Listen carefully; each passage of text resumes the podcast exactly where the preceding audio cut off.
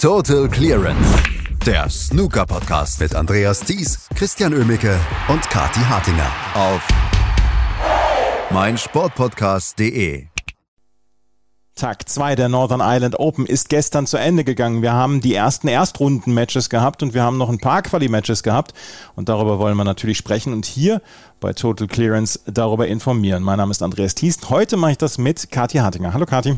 Guten Morgen, Andreas. Gestern war irgendwie der Tag des unzufriedenen Snookerspielers. Also die einen waren mit dem Zeitplan unzufrieden, die anderen mit dem Gegner oder mit dem eigenen Spiel, mit der Gesamtsituation. Aber aus Fern Fernperspektive haben wir eigentlich einen tollen Snookertag erlebt. Ich finde auch, dass wir einen äh, tollen Snookertag erlebt haben. Ich habe das mit der Stimmung und der schlechten Laune gar nicht so mitbekommen. Kannst du äh, elaborieren? Aber sehr, sehr gerne. Genau, also wir haben echt so ein paar Kandidaten gehabt, ähm, wo, wo die Stimmung auf dem Tiefpunkt war. Ähm, also Gut, erstmal der Einzige, der sich nicht beschwert hat, der aber Grund gehabt hätte dazu, das war Li Hang, ne? denn der musste gestern einfach zweimal spielen, als wäre es ein, ein, PTC irgendwo im Nirgendwo gewesen.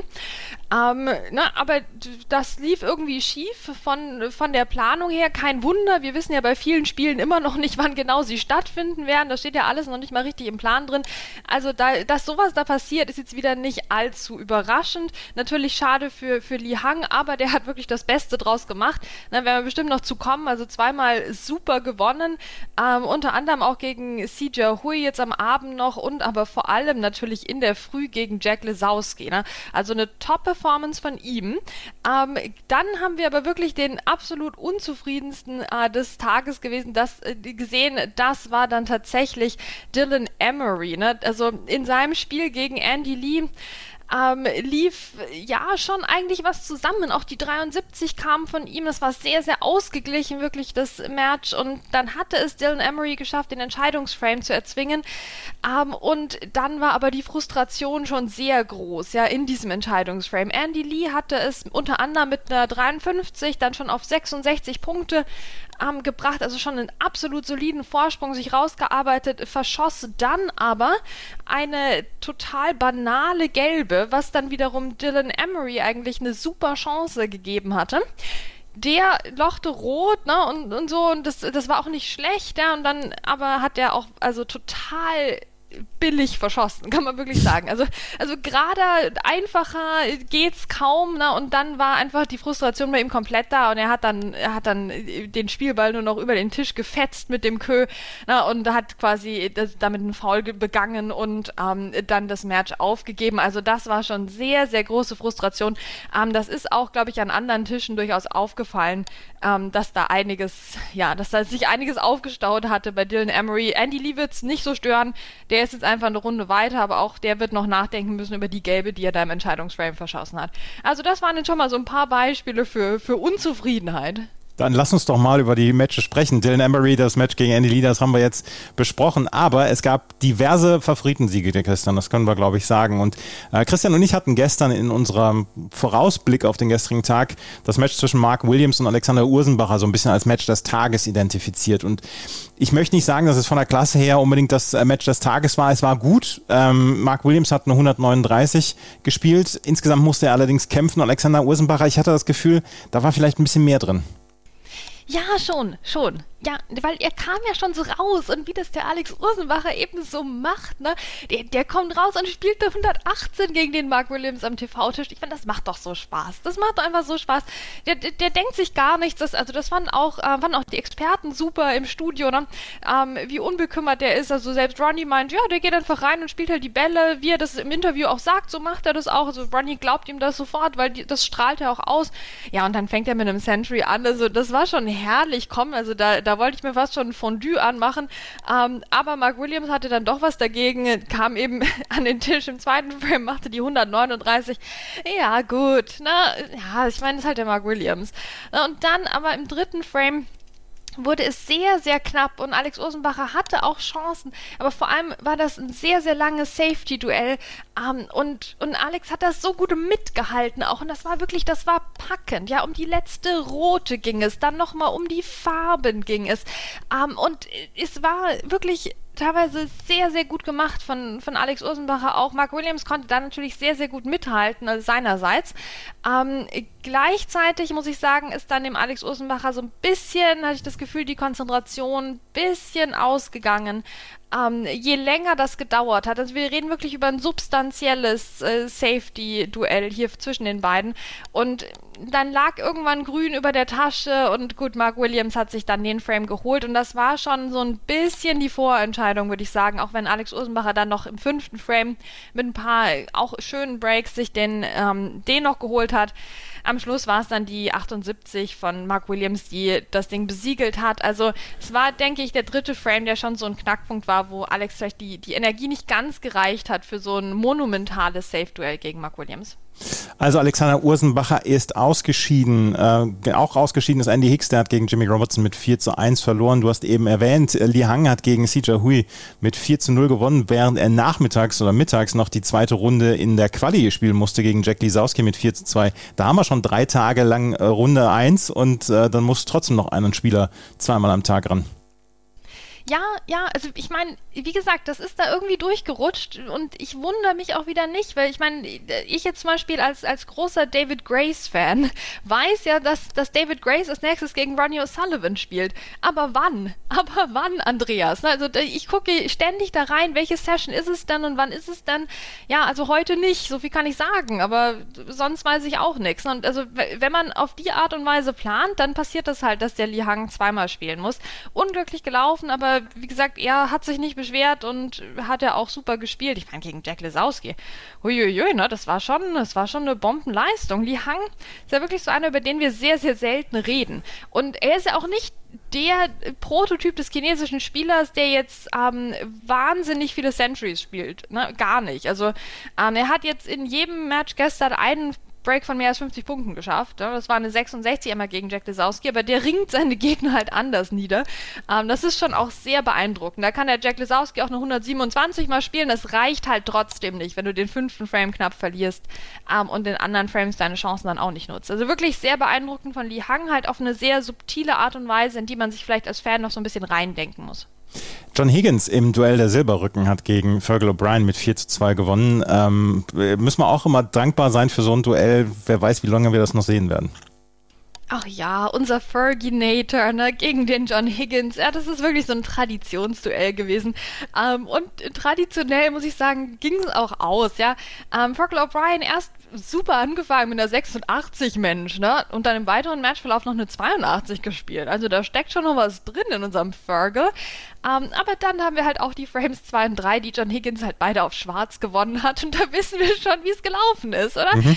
Das ist ähm, einfach absolut klassischer John Higgins. Also für alle seine Fans war das gestern, glaube ich, ein ideales Match. Ähm, für die Fergal O'Brien-Fans, die es ja auch viel natürlich bei diesem Turnier gibt, ähm, jetzt nicht das, nicht das Gelbe vom Ei, aber wie gesagt auch zwei tolle Breaks. Also insgesamt ein sehr, sehr schönes Match. John Higgins war nicht wahnsinnig zufrieden mit sich, seiner Leistung und der bisherigen Saison. Ist immer wieder beim Thema. Ähm, aber er ist weiter und musste auch gestern nur einmal spielen. Wir sollten über Mark Allen sprechen, weil ähm, der ist hier zu Hause in Nordirland und ähm, hatte in den letzten Jahren eigentlich immer so ein bisschen Probleme vor heimischer Kulisse, dann auch mal Performance abzuliefern. Das hat sich gelegt anscheinend.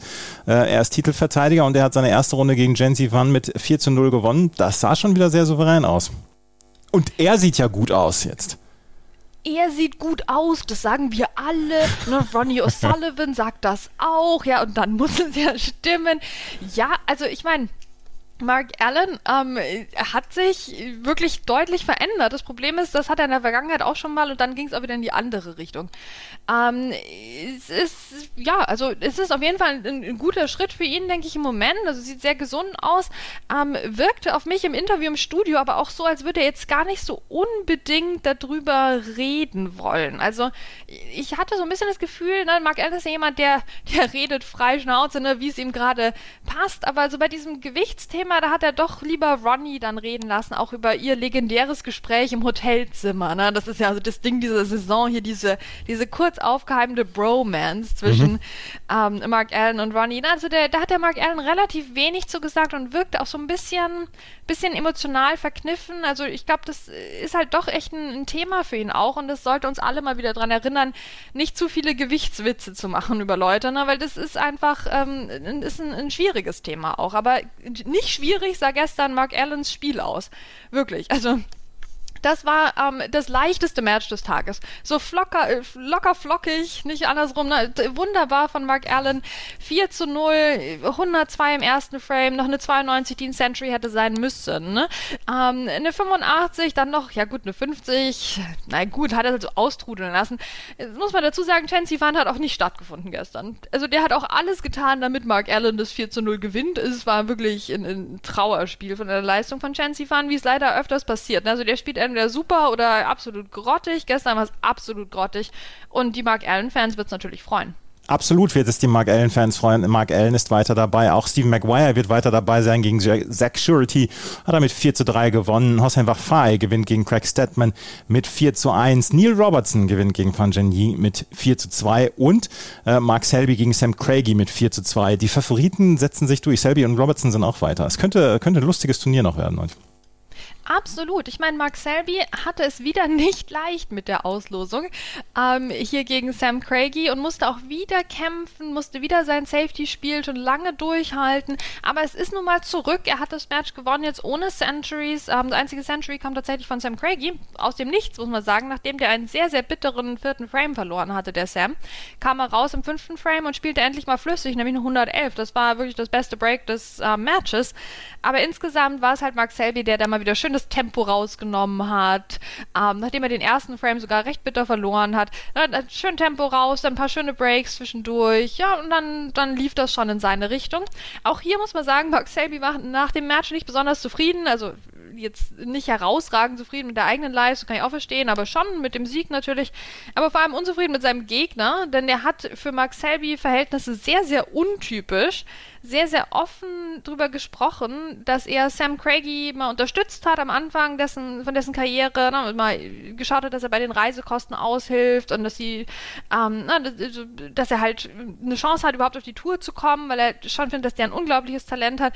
Aber da meinte Mark Selby halt, ja gut, wenn du dem halt das Hotel bezahlst quasi und dann taucht er um, um vier zum Trainieren auf, dann ist das, äh, dann ist das auch nichts. Dann geht das nicht lange gut.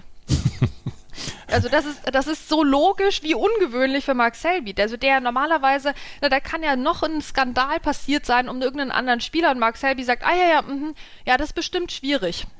also das ist so eine typische Mark Selby-Aussage ja. im Interview dann.